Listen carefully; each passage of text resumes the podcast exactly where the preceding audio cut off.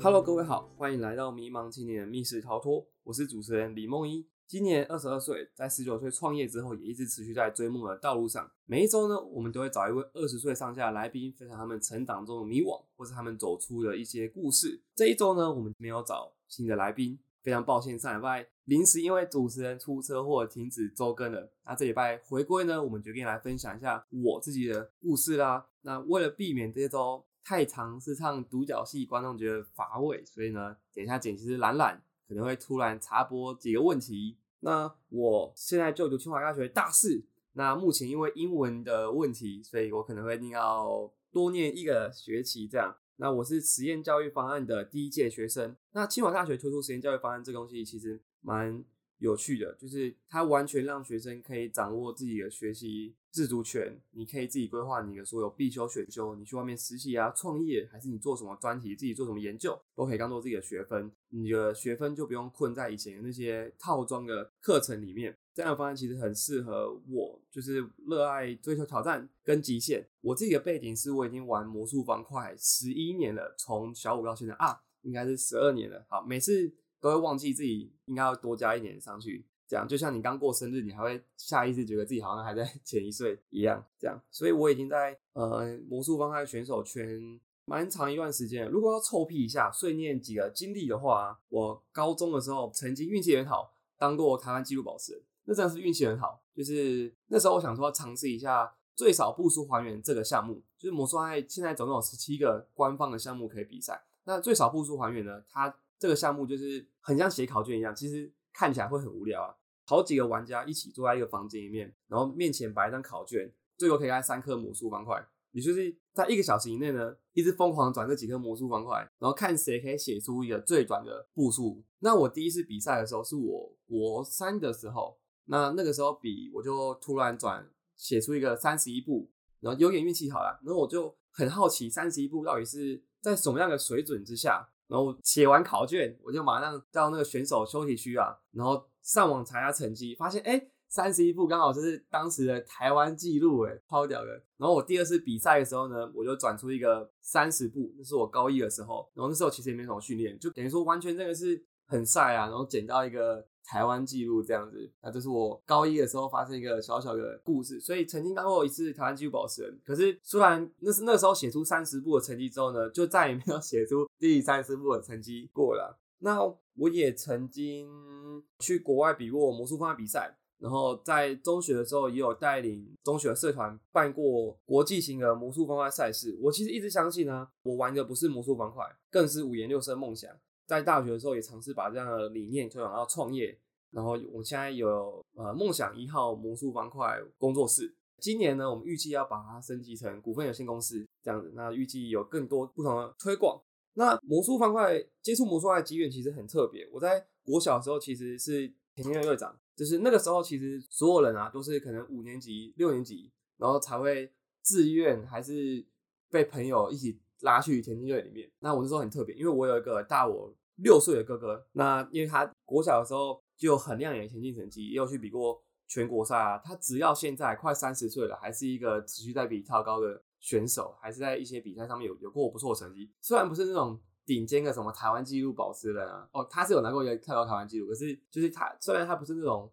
会代表台湾去比什么亚运啊，还是什么很亮眼的纪录，可是他。还是一个很厉害的选手啊！在国小的时候，因为毕竟体育感觉就是很很会遗传嘛，所以大家就对你有一个很高的期望，说：“哎，你哥跳高好像还不错，那你是不是也会有相同的表现呢？”所以我在小三的时候，我记得田径队老师就直接走到教室里面，然后说：“哎，你去田径队练习。”然后小三的时候其实也不太懂什么，那时候就懵懵懂懂加入田径队了。然后到了小五的时候，其实也开始有一些很不错的表现。我在小五的时候就开始拿了现在不错的。成绩，然后如果照那个样子看来，小六应该也可以去比全国赛啊。然后自己幻想是，因为毕竟各位小学生来说，你代表全校去比什么全国比赛，就是一个很高级的体验嘛。就那时候也不懂什么，觉得啊，大家都在教室上课，你可以请公假出去玩啊。可是那时候小五，我在呃刚说现在现在拿到一个成绩之后呢，后来我自己回去，老师说啊，这次比赛成绩不错，那你休息一阵子。我有点忘记是一一个礼拜还是两个礼拜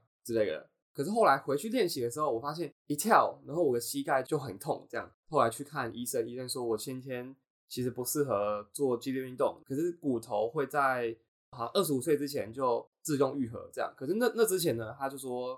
不要跳高了。然后那时候对于一个国小生来说，可以说是一个晴天霹雳。就是你那时候放下啊，我要去比明年可以去比全国赛啊，然后大家都对你有很高的期望，尤其是你哥哥也有那样的表现，所以那个时候我还记得我可能会呃运动会的时候，因为没有办法有好成绩，就我其实也不能好好跳高嘛，然后我就躲在躲在什么地方，然后偷偷的哭啊，还是看同学去比跳高比赛，然后就啊自己自己很心酸，就是对国小生来说，那那个也算是失去了一个世界的感觉，这样，可是也是那个时候呢。刚好我跟我那时候国小补个补习班，我那时候补先修数学跟英文，然后补习班一起去比数学比赛，然后我也去了。然后那个数学比赛呢，叫做卓越杯数学竞赛，他们送了每一个参赛者一颗很破的魔术方块，还有一个解法书。那那个解法书其实虽然很薄，可是也写的蛮详细的。在刚拿到魔术方一两周，我其实不打算靠那个解法书，我就刚刚一直转，一直转，一直转。然后当可能大家比赛完那天回到。补习班的时候，可能一堆人有魔术方块都已经烂掉，还是他们都已经交到垃圾桶了。然后我是我我还是直接去书局买了一颗全新的，然后自己好好玩。然后过了一个一两礼拜之后，我总算不行了。我还记得有一次我转出了两面，我就放在电视上面，然后我妈把它转了，我还超级生气，骂我妈。我小的时候有个有个幼稚啦。后来我还是看那个解法书，总算学会了，然后也开始了。从那时候小四刚升小五。然后就一直玩到了现在大学四年级了。那我觉得当时有一个很深的体悟，就是很多事情会发生，并不是因为我们做错什么事情，就是我天生骨头有问题。那我在跳高之后没有办法，就是会痛，就是那也不是因为我做错什么事情，不是不是因为所有坏事会发生就一定是处什么处罚的意思，就只是就只是发生的。我其实很不确定，到底上帝为我们关了一扇门之后。他到底会不会再开一扇门？可是我知道，有时候就算你硬要凿，你可能还是可以凿出一线天。那持续练习之下呢，我在小五呃升小六那年暑假去比小玩号，当时办的第二届的小玩号的全国赛，那我就拿了小学组的第五名。好，可是他讲其实只有班到前三名。我还记得我那时候很幼稚，我还会呃看到旁边有其他小学组的参赛者过来，一起跟一起跟我看一个布告栏上的成绩，我就跟他说我要讨厌那个第一名的，然后没想到。刚好走过来那个小朋友，他就是第一名那个小朋友，就是那时候超尴尬的。那在又过了一年小六的时候呢，因为我一直很持续在玩，然后有上网查一些不同的攻略啊，然后背一些不同的公式，买一些不同的魔术方块。我还记得有时候我会背着妈妈，然后自己偷买一两千块的魔术方块，然后然后才问我妈：“妈，我可以买魔术方块吗？”然后有时候都买了，才跟他说：“妈，你可以帮我付钱吗？”之类的，就是呃不鼓励大家这样做了。这样，那我记得刚。小六快要毕业的那个学期啊，然后我跟补习班我一个喜欢很久的女生，然后他要去考明道中学，然后我就觉得想说啊，那我就一起考吧。这样，结果后来呢，我考上了数理语文素养班。好，呃，白花点应该可以可以说是自优班了。二十个班级里面只有三个班级，就一千个学生里面就一百五十个人是那个自优班里面。可是我喜欢的同学他没有上那个班级，所以后来我就自己去了，有点尴尬了。可是因为毕竟是都市学校，所以所有学生其实都有，呃，可能从小就在双语学校念书啊。我甚至记得国一的时候就有人多一考七百多分什么，就超级扯。然后可能大家音乐课的时候啊，都有超级厉害的才艺可以表演啊。有人说，哎，我钢琴已经学了五六年了，然后上海就开始 P P 啦。然后我是一个音痴，然后连可能上海连直笛 都会被老师骂那种，然后唱歌五音不全，我还被号称是走音王子。好，这是自称啊，王子是自己加的，就是走音而已。那时候其实有点自卑，因为大家都那么厉害，对不对？可是我就在角落自己一个人默默的玩起了魔术方块，然后大家就开始聚集过来，我才发现其实我有一个那么厉害的东西，而且我小六的时候拿小学组第二名，那时候大概平均十七秒、十八秒左右。那平均十七秒、十八秒可以解开一个魔术方块，对于一般的国中生来说还是很屌的。这样，然后也是魔术方块让我觉得，诶，好像有那么稍微打败一下。当时面临城乡差距的那个心理的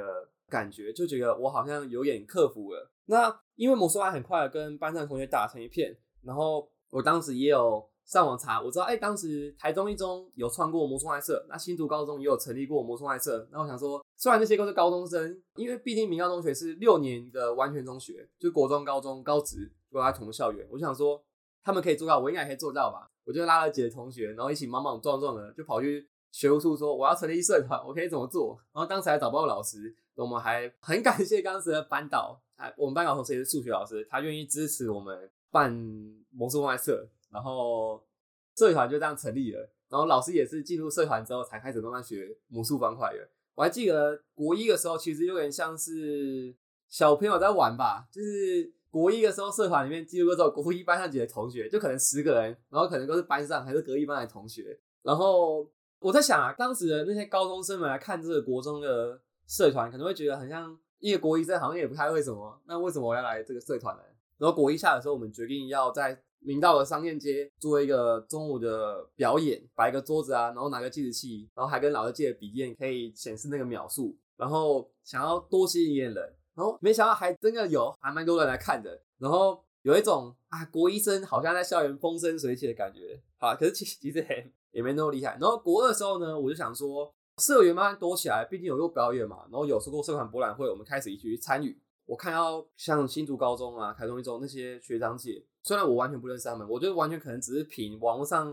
可能他们在部落格有人写一些什么文章，还是 PPT 当时有什么版上面有分享什么内容。我想说，他们可以办比赛，我也可以办比赛啊，我就可以办社团了，对不对？然后我就从全校的魔术比赛先开始办起。然后初生之犊不畏虎吧。国三的时候呢，我想说全校办过，来办一场全国魔术方块比赛吧。然后。魔术方块圈赛事是这样子哦，一般来说比较有公信力的赛事就是有 WCA World Cube Association 世界魔术方块协会认证。你只要比赛有经过这个协会认证的话呢，每一个人就会有一个在 WCA 官网上面有一个属于自己的页面，一个国家、州、世界排名都会写在上面。然后每一次比赛啊，你的所有项目那个排名，所有全部都在上面，这样子，那就很像是你透过这个比赛的方式跟全世界人交流嘛，你把你的成绩。留在那个网站上面。那可是，在申请的同时呢，你也需要受到 WCA 一些规则审核。那他们会派一些专员来代表。那国三的时候，我就 开始联系了当时的 WCA 代表，他是罗红，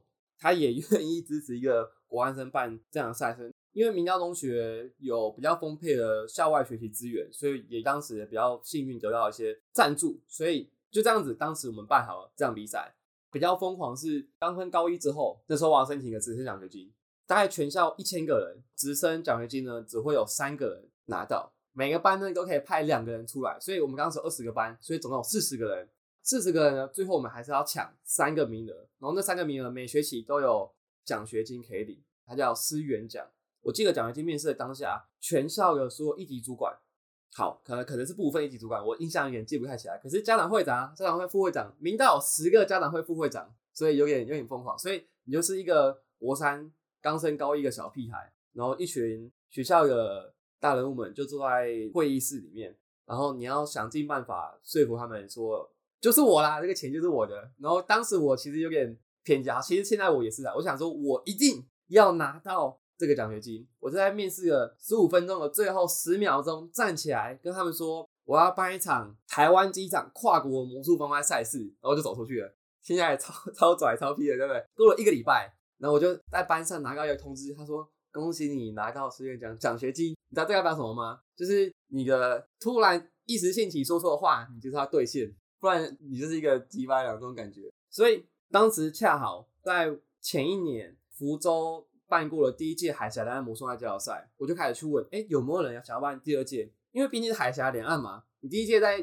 对岸办完，那第二届就来台湾办。所以我就开始问了台湾 WC 代表啊，然后中国那边的上次的承办方怎么样？我也甚至还跟他们他们要来了计划书。我想说啊，好像没有人要办。美其名是一个高医生竟然抢掉了第二届海峡两岸魔术赛交流赛承办权。他其实说直接一点，就是当时没有人要办啊，这样。然后我就写信要校长，然后校长还鼓励我说，哎，要办不然就办大一点。于是我请校长帮我转寄了一封 proposal，就是我写了一个提案，然后给了当时的科博馆馆长孙维新馆长。这样，那我还记得孙维新馆长当时说了一句令我永生难忘的话，可以说他一直影响到了现在我。他说：“一个好的博物馆，一个专业的博物馆会请专家学者来策展，可是一个伟大的博物馆会愿意让一个高中生到博物馆里面策展。”然后这句话一直影响到了现在的我，也是当时孙文新馆长的理念，然后愿意让呃免费出借场地给一个高医生。在里面同时办比赛，然后我又在里面同时间策划一个小小的展览。虽然说可能比起其他的常设展啊，可能规模很小，可能没有那么规划那么完整，可是我觉得对于一个高高医生来说，这是一件还蛮还蛮嚣张的事情的啦。那当时也得到顺利得到很多家长会的赞助，因为毕竟是因为思源奖后来延伸出一个赛事。那当然也对于魔术方派社来说是一个很大的里程碑，因为可能当时台湾说比赛啊都是目标都是只有收台湾自己人，虽然偶尔会有外国人来比赛，可是说实在，第一场跨国魔术方派赛事，当时还是在二零一五年的时候还是第一次，所以我就带了高中的民高中学魔术派社，然后一起办了这场比赛，然后我在校内招募了很多很多志工啊，一起来办。那我们当时也尝试做一些创举。那像是在我第一次办全国的魔术爱赛事的时候，就有学长建议说，哎，其实台湾的魔术爱赛事，哎，或者是全球啊，其实一直有性别不平等的状况，就是男女的选手比例其实差有。其实我们都认为魔术方块选手应该不会因为什么性别而影响到成绩，可是可能因为同温层之类的什么关系吧，就是男性选手就比较多。那我们就想说，不然我们设一个女性选手专门的奖项，就是女子组，那就是在二零一四年的。明道 Cube Carnival 明道方块嘉年华里面，在有了台湾第一次的女子组奖项这样子。那第二届海峡蓝魔术交流赛呢？当时因为我们得到了苏卫星馆长的支持，所以我们得以在台湾那个人口流量第二大的博物馆——自然科学博物馆举办嘛。那一次呢，我还记得，我为了办这个比赛跟那个展览，我在那。近半年瘦了快十公斤，因为我原本大概快七十七十一、七十二吧，那我就变到六十一、六十二。然后学校老师又说我好像疯了，因为我那时候很常熬夜，然后我到学校就是睡觉，因为我很专心，很想完成这件事情。然后我也很感谢当时，因为这是一个蛮大气划，然后家人也不可能不会知道，然后他们一定需要也需要支持你，不然你看一个高中生要一直要一直熬夜，然后看起来每次要上学就很累，看起来就是上校车完之后就是会一直昏昏欲睡，一直到中午之类的这些感觉，所以。可是这代表，其实高中生也可以办到很很多不同的事情，就是他们其实也已经成熟到有办法去承担一些了不起的事情了吧？好，所以如果要我简单来说，国中、高中发生的事情呢？我就是国一生就往往中上提出计划，然后成为了全校史上最年轻的创社社长。国一生就跑去创社，那也没有办法更年轻，因为国一上进去创社，国一下成立也没有办法更早了，除非说什么你小六就先送计划书这样。那高中的时候呢，曾经不也拿过一个台湾纪录，然后又办了台湾第一场跨国魔术方块赛事，邀请了来自中国、香港、英国等地的选手，也是台湾第一次主动邀请这么多国外的选手参与。后来呢，因为这些成绩，也不是说成绩啊，也因为这些事迹，然后呢，就特殊选台进入了清华大学。那时候对于特殊选台其实放了很大的重心，因为我高中也很爱玩，我其实算一个成绩不差的人，因为我刚刚说国中考上了自由班嘛，所以。会考的时候，我还是五 A 九加，我社会没有 A 加加，然后作文写五积分，就是还不错的成绩，应该还不错啦，应该还不错。然后我学测的时候也有顶标这样子，可是我学测满分七十五积分，我这届满分七十五积分，然后其实也只有六十二积分，六十二积分就顶标了。其实我觉得应该也很难上清大，就是因为我从国中那个水准，然后一直到高中退步成六十二积分，我觉得是。真的太爱玩了，然后我几乎没有什么在念书。我还记得那时候特殊选台刚放榜的时候，因为我是第三届，我这一届呢特殊选台还没有变成正式的入学管道，所以名额很少很少。然后在清华大学还没有任何一个被取过的。然后我这届收了三十个人，然后我就想说一定会有我。啊！我还记得那个下午啊，全班一起围在电脑前面，然后一起要看哇李梦一告有没有上这样子，全班都很嗨，然后一起围到前面，然后发现一直找在找，然后大家突然变得很安静。然后就有人过来拍拍我说：“ 我们一起考学测啦之类的。”再往下滑，发现我是被取一这样子，然后我想想啊，世界崩毁了这样子。然后因为我那时候觉得我成绩应该不太好，然后那一天就下定决心，我要把什么赖啊、FB 球什么全部删掉，我就真的全部删了。然后没想到两天之后，正当我下定决心要好好念书，两天之后，就有同学还特别打给我说：“哎。”我看新闻上面有个人说，有人同时录取台大跟清大，然后他去要去台大，所以你可以上清大了。然后那时候就很开心这样子，然后就是很像是你过了两天地狱般的生活，然后你突然回到了天堂那种感觉。然后也很感谢这种 同学那么热心啊，这样。其实我原本那时候面试的时候啊，我知道跟面试的教授们说，如果我可以上，我就有足够时间，因为最后选材十二月底放榜。我们那届是这样子啊，然后学测生啊，他其实是三月、四月个人申请才陆陆续续成绩出来，然后职考生是要等到七月初才考嘛，所以等于说特殊选材学生比起一般的学生，他多了很长很长的暑假，从一月到七月，超过半年。好，虽然可能还是有人要去学校啊，那时候我就跟面试教授说，如果我有这个机会，先取了这个大学的门票的话，我就可以拿这段时间来破一个世界最大的魔术方块拼画的世界纪录，然后去拉赞助啊，做什么做什么。可是呃，有点事与愿违的是，虽然我后来还是被取上了嘛，可是那个我正式拿到简讯的时间算是二月，就是当时已经开始有了其他规划了，然后我就决定加入学校毕业会啊，然后做什么做什么，所以。这个算是没有完成，可是还是做了一个台湾纪录的魔术画拼画，还是有拉高赞助，这样算是当时一个小小缺憾，以后还是有还是有机会。好，阿，兰兰，你听到这边，你还没问问题？好，那我现在我要来问梦一个问题，就是 就是我其实是从去年九月才认识梦一，然后认识到现在大概才半年多一点左右，那是吗？对，然后我明明就在以跟以前有一起吃过饭，哦，对，羡慕。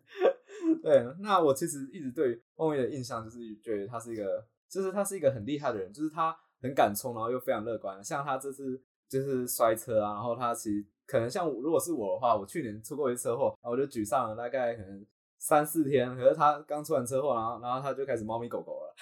所以所以所以我现在想要问的问题就是，就是梦一你是从就是从小时候你的个性就是这种开朗，然后又这么正向吗？对啊。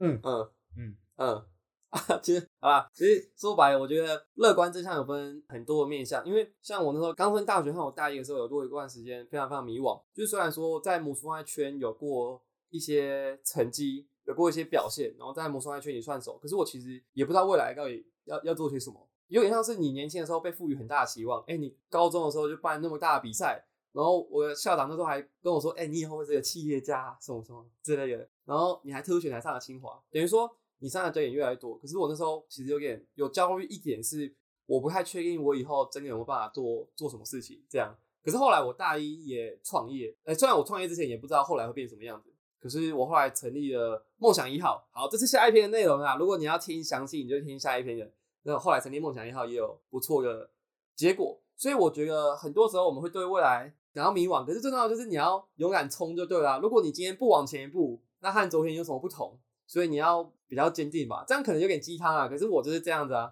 好，今天内容差不多到这边啦，已经差不多讲完了上大学以前的魔术方块探索历程。我怎么接触魔术方块啦？我在中学的时候成立了魔术方块社，然后魔术方块社曾经给我一些启发，还有在魔术方块社做过一些疯狂的事情，像是办有点奇怪大的比赛，这样然后偷偷选来上了清华大学。如果你对接下来内容有兴趣，对于我创业，然后为什么我开始做这个 podcast？然后还有一些猫咪狗狗之类的，那你一定要不要错过周五的内容哦！哎，谢谢，拜拜。